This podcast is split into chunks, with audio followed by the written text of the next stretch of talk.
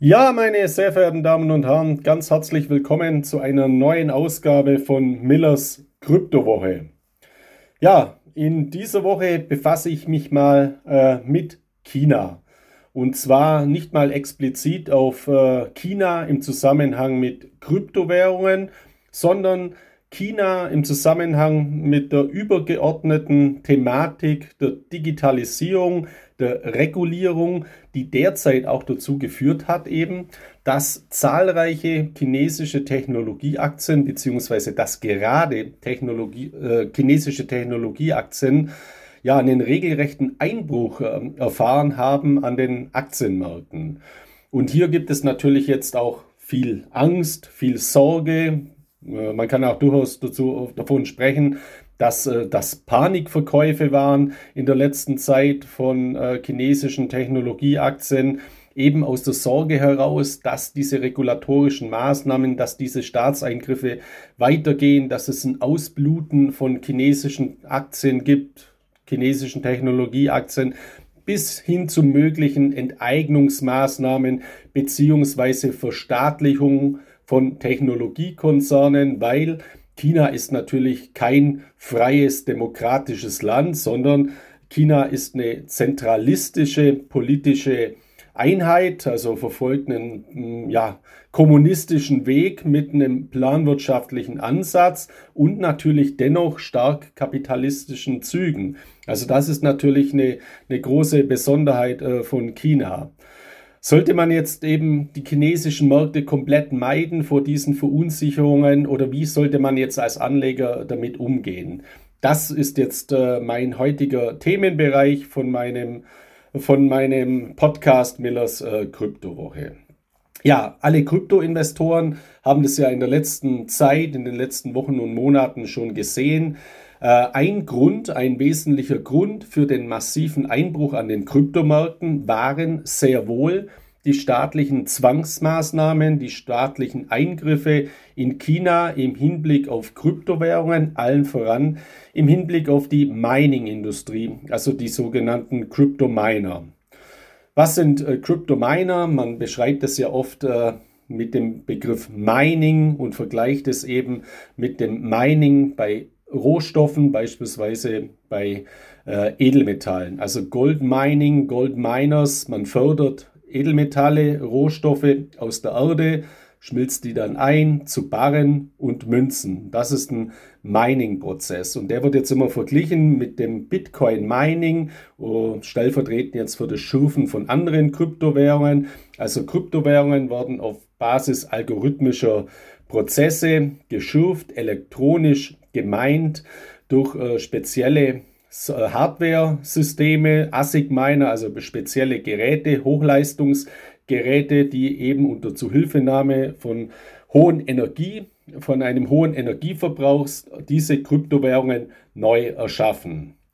Äh, ich finde es jetzt immer ein bisschen schade, weil eigentlich passt dieser Begriff Mining nicht so wörtlich übersetzt zur Kryptoindustrie, weil diese Bitcoin-Miner, diese Krypto-Miner, das sind eigentlich keine Bergwerker, äh, die jetzt irgendwas schürfen, sondern es sind eigentlich digitale Buchhalter. Die nehmen in der Blockchain bestimmte Prozesse vor, für diese Prozesse benötigen sie Energie und mit Zuhilfenahme dieser ASIC Miner bzw. dieser Mining Hardware Geräte werden dann hochkomplexe mathematische Formeln gelöst. Auf dieser Basis werden wiederum neue Kryptowährungen, neue Bitcoins äh, geschöpft und eben in der Blockchain äh, dokumentiert. Das ist der eigentliche Prozess. Aber es ist jetzt relativ irrelevant, wie man das eben äh, genau übersetzt, beziehungsweise wie man das genau überschreibt. Für mich ist digitaler Buchhalter eigentlich viel passender wie eben Bergbauer beziehungsweise der, der Mining-Prozess. Das nur mal am Rande. In China war es jetzt eben so, dass China massiv restriktiv vorgegangen ist gegen diese Mining-Industrie, weil eben China gesagt hat, ja, diese Miner, diese Bitcoin-Miner, diese Krypto-Miner, die haben einen gigantisch hohen Stromverbrauch. Und China hat sich eben zum Ziel gesetzt, auch seine Klimabilanz zu verbessern. Das ist natürlich auch ein sinnvoller Ansatz und es ist natürlich auch wichtig und richtig. Deswegen wurde eben die gegen in den unterschiedlichsten Provinzen gegen diese Krypto-Mining-Industrie massiv vorgegangen und es wurden ganze Mining-Anlagen, Serverfarmen, also Bitcoin-Mining-Farmen einfach vom Netz genommen, also zwangsabgeschaltet, weil es eben auch ein Fakt ist, dass sehr viele dieser Kryptominer mit schmutziger Energie eben ihre Kryptowährungen schürfen, allen voran aus Kohlekraftwerken. Und diese Kohlekraftwerke, die sind von ihren Umweltstandards jetzt eben auch nicht vergleichbar mit einem Kohlekraftwerk im Ruhrgebiet, weil eben dort viel bessere Filter eingebaut sind, also bei uns in Europa, gerade in Deutschland, also die Umweltauflagen seitens der Behörden sind natürlich viel strenger, als wenn jetzt in China irgendwo ein Kohlekraftwerk ja ohne äh, großartige Filteranlagen am Netz ist und dementsprechend auch einen hohen Schadstoffausstoß an CO2-Emissionswerten hat. Aber man muss in diesem Zusammenhang eben auch berücksichtigen, dass China in einzelnen Provinzen auch Mining-Farmen abgeschaltet hat, die nachweislich auf Wasserkraftwerken gespeist wurden. Das heißt, auch diese wurden abgeschaltet. Somit zählt eben dieses Argument, beziehungsweise dieses Argument, man möchte den Umweltschutz äh, verbessern, ist äh, in diesem Hinblick einfach schlicht vorgeschoben. Meine Meinung ist, China hat es in den letzten Jahren verpasst, sukzessive regulatorische Schritte einzuführen, um eben Rahmenbedingungen zu geben, damit Wildwüchse in diesem Bereich unterbunden werden. Das gilt jetzt äh, natürlich auch im Bereich der Umweltstandards, der Energiebilanzen. Das gilt aber auch im Hinblick auf die Kriminalität, beispielsweise durch entsprechende Geldwäschegesetze, die es in China nicht gibt im Vergleich zu Europa in dieser Strenge beziehungsweise in dieser Konsequenz. In Europa oder auch in den USA, in den westlichen Staaten sind diese Geldwäschegesetze spätestens seit dem 11. September immer schärfer ähm, ja, ähm, forciert worden, reguliert worden, immer sukzessive, durchaus auch ähm, kann man das bezeichnen als Salamitaktik.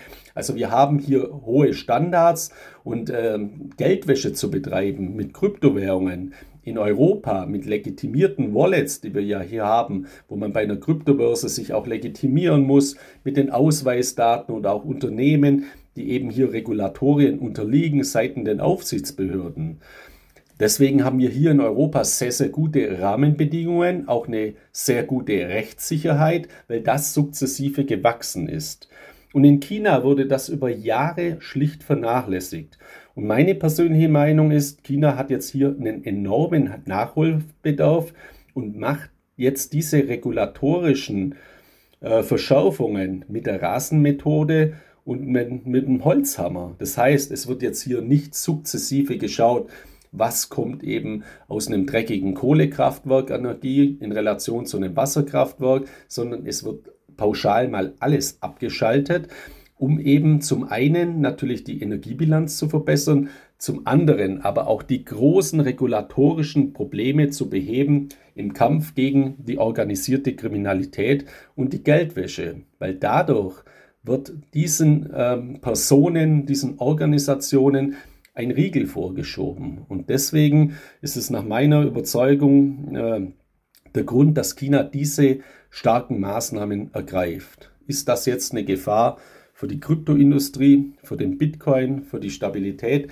des Bitcoin, für die Überlebensfähigkeit des Bitcoin, für die Existenz, wie ja auch äh, manche äh, geschrieben haben?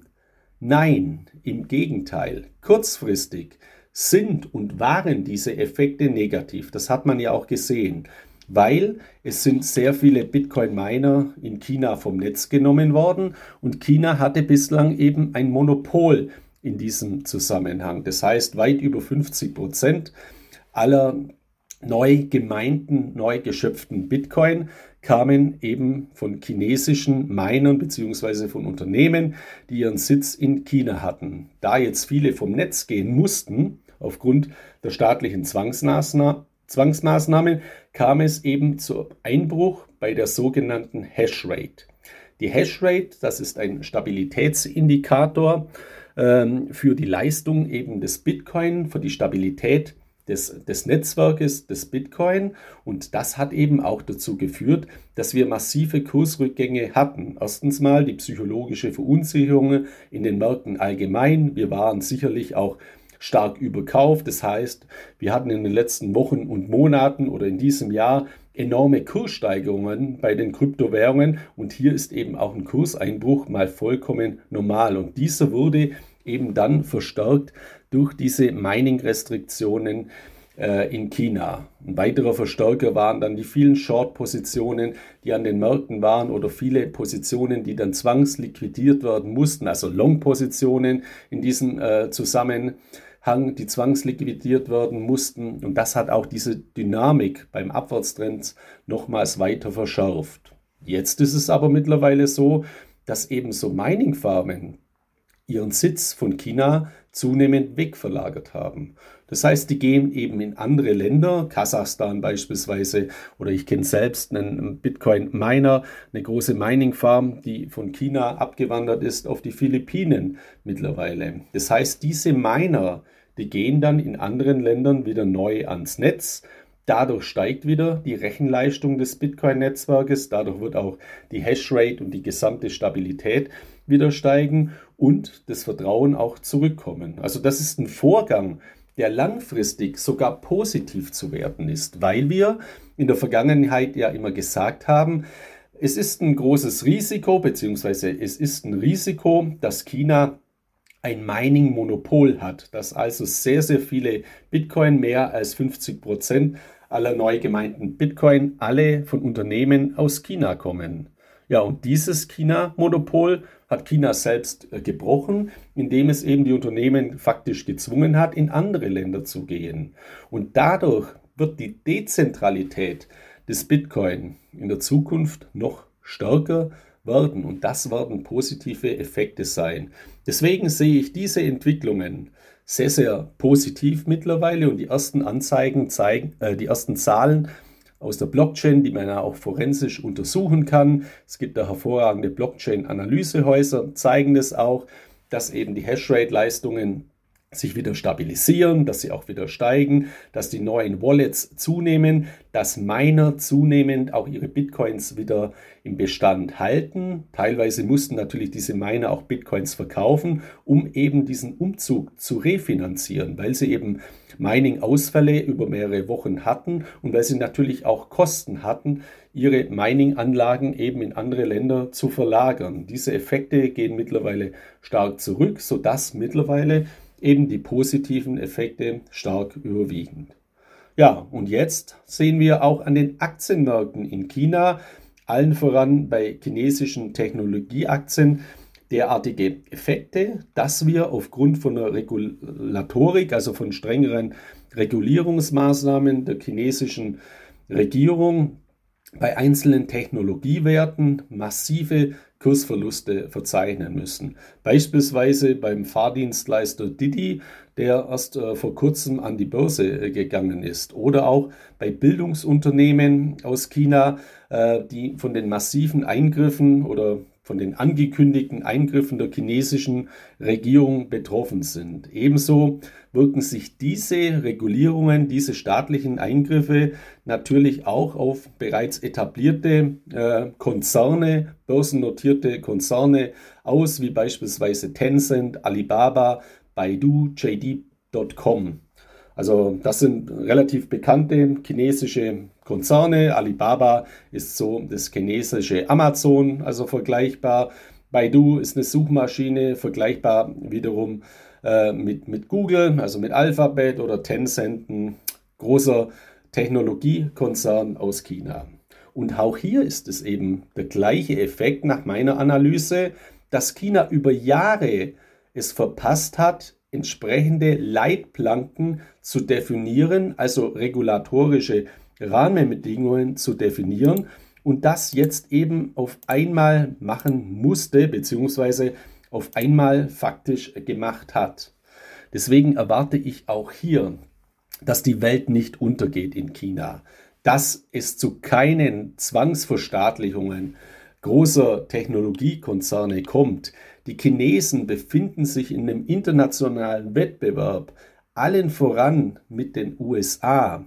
Und so wie wir in der Vergangenheit in der Geopolitik sogenannte Stellvertreterkriege hatten zwischen den beiden Supermächten Russland und den USA, beispielsweise in Vietnam oder in Nordkorea, also in Korea, damals beim Koreakrieg oder später in Afghanistan, im Irak, in Iran und so weiter, haben wir heute auch auf der geopolitischen Seite Stellvertreterkriege.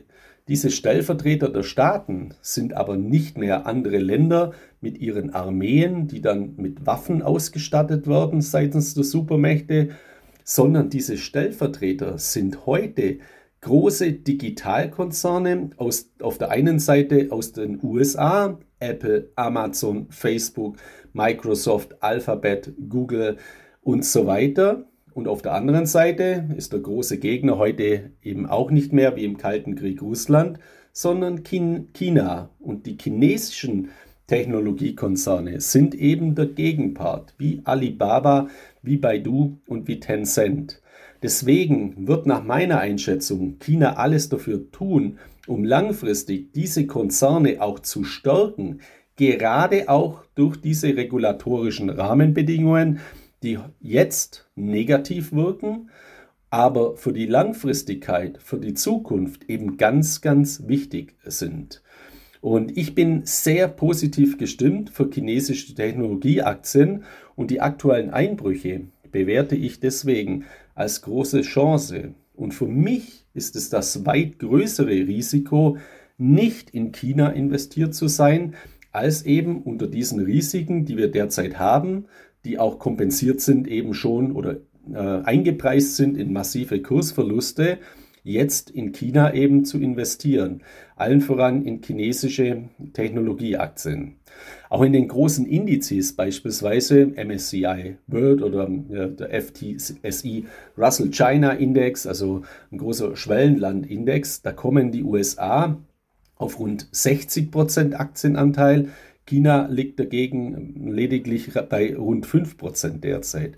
Also auch hier sieht man eine große Chance und ein großes äh, Potenzial. Und die digitale Wirtschaft macht heute in China bereits rund 30% des chinesischen Bruttoinlandsproduktes aus. Im Jahr 2008 war das lediglich die Hälfte. Also das sind auch bereits enorm positive Effekte. Äh, die man eben auch nutzen kann, die Sie als Privatanleger eben auch nutzen können, indem Sie in chinesische Technologieaktien investieren. Und ein anderer Bereich oder eine andere Entwicklung, die man sich aktuell auch mal anschauen kann, Sie alle haben ja die unterschiedlichsten Produkte, Digitalprodukte in ihrer Hosentasche, allen voran eben ihr Smartphone, also auf dem sich dann wiederum die unterschiedlichsten digitalen Applikationen befinden. Und äh, viele unter Ihnen haben sehr, sehr wahrscheinlich entweder ein Gerät äh, von, also ein Smartphone von, von Apple, also mit einem iOS-Betriebssystem oder eben von Samsung mit einem Android-Betriebssystem oder eben einem anderen Smartphone, das jetzt in diesem äh, das jetzt eben dieses Android-Betriebssystem nutzt. Aber viele unter Ihnen dürften entweder ein Apple oder ein Samsung-Gerät haben. Samsung ist nach wie vor der Weltmarktführer mit einem Marktanteil bei den Smartphones von 19 Prozent. Apple ist aber mittlerweile auf den Platz 3 zurückgefallen mit einem Marktanteil von nur noch 14 Prozent, also der weltweite Marktanteil. Und auf dem zweiten Platz steht eben ein Technologiekonzern, auch ein börsennotierter Technologiekonzern aus China, den man eigentlich oder den viele überhaupt nicht kennen, nämlich Xiaomi. Ja, und Xiaomi liegt mittlerweile auf Platz 2 mit einem Marktanteil von 17 Prozent und Bezug auf die jährliche Wachstumsrate wird mal der Unterschied auch sehr deutlich beim Smartphone. Also äh, Samsung hatte eine jährliche Wachstumsrate zuletzt von 15 Prozent, Apple von einem Prozent lediglich noch und Xiaomi von plus 83 Prozent. Also ein gigantisches Wachstum. Und wenn man jetzt auf den Technologiesektor in China blickt, äh, im Hinblick auf die Bewertungskriterien, dann ist es auch so, dass das sogenannte PEG, also PEG geschrieben, das Gewinn-Wachstumsverhältnis, derzeit lediglich rund 0,9 Prozent beträgt. Beim US-Technologiesektor beträgt das Bewertungsverhältnis rund 1,45 Prozent. Also weitaus mehr. Fakt ist also, chinesische Technologieaktien haben ein gigantisches Wachstumspotenzial allein aufgrund der Binnennachfrage des großen, gigantisch großen Wachstumsmarktes in China, allein aufgrund der großen Anzahl an Menschen, die eben zunehmend auch weiter digitalisieren. Auf der anderen Seite haben wir durch diese staatlichen Eingriffe aktuell massive Kurseinbrüche bei chinesischen Technologieaktien, die wiederum zu sehr günstigen Aktienbewertungen chinesischer Technologieaktien führen. Deswegen ist es eben meine Einschätzung derzeit, es ist derzeit hoch attraktiv, in chinesische Technologieaktien zu investieren. Ich bin natürlich auch kein Hellseher und kann auch nicht voraussagen, ob jetzt diese Einbrüche noch weitergehen können, weil noch weitere äh, regulatorische Maßnahmen beispielsweise folgen. Deswegen ist es meine Philosophie, meine Empfehlung auch in diesem Segment. Investieren Sie erstens in, Technolo äh, in chinesische Technologieaktien und zweitens investieren Sie in Tranchen. Also, wenn Sie den Betrag von x Euro, nehmen wir mal an, 10.000 Euro als Budget haben, wo Sie sagen, ich möchte 10.000 Euro von meinem Gesamtportfolio, von meinen Gesamtvermögenswerten in chinesische Technologieaktien jetzt investieren, dann investieren Sie beispielsweise in vier oder fünf Tranchen. Das heißt, dass Sie eben 2000 Euro im Monat in chinesische Technologieaktien investieren oder alle jeden Monat 1000 Euro. Sie können es auch noch weiter eben äh, ja, weiter diversifizieren vom Zeitraum, weil ich eben auch der Überzeugung bin, dass Zeitrauminvestitionen stets Zeitpunktinvestitionen schlagen. Also Zeitraum schlägt Zeitpunkt. Und deswegen macht diese Streuung Sinn. Jetzt muss man natürlich auch sagen, ja, wie soll ich denn 2000 Euro in 10, 20, 30 Technolo äh, chinesische Technologieaktien investieren. Vollkommen richtig. Das macht ja natürlich keinen Sinn, gerade aus Kosteneffizienzgründen, weil ja eine Aktienorder auch Geld kostet. Deswegen ist es meine Empfehlung für meine Leser von CryptoX, hier in diesem Segment oder auch hier in diesem Segment auf einen Exchange Traded Fund zu setzen, also auf einen börsengehandelten Indexfonds, einen sogenannten F ETF auf Technolog äh, chinesische Technologieaktien. Ich habe hier einen empfohlen, der beinhaltet 30 führende Technologiewerte aus China. Das heißt, wenn Sie hier 1000 Euro investieren, investieren Sie mit einer Order automatisch in 30 unterschiedliche chinesische Technologieaktien. Weiteres dazu natürlich nicht in meiner Millers äh, Kryptowoche, sondern das steht dann exklusiv meinen Lesern von CryptoX zur Verfügung. Was ich Ihnen aber heute mit Millers Kryptowoche eben mitgeben möchte, im Chinesischen gibt es ein Zeichen, das relativ gleich aussieht für Krise und wie Chance. In jeder Krise steckt somit auch die, eine große Chance. Und äh, ich sehe jetzt eben in China, das ist eine Krise. Die Krise spiegelt sich eben in den großen Kurseinbrüchen wieder. Demgegenüber steht aber die große Chance von Wachstum plus günstiger Bewertung, die für mich überwiegt. Deswegen mein Fazit. Befassen Sie sich jetzt mit chinesischen Technologieaktien und steigen Sie in Tranchen ein. Ja, das zu dieser Thematik heute bei Millers Kryptowoche. Ich wünsche Ihnen viel Erfolg bei Ihrer Umsetzung und dann bis zur nächsten Woche mit einer neuen Ausgabe von Millers Kryptowoche. Ihnen alles Gute, sollten Sie in den Ferien sein, wünsche Ihnen einen schönen Urlaub. Bleiben Sie gesund und guten Mutes. Ihr Markus Miller.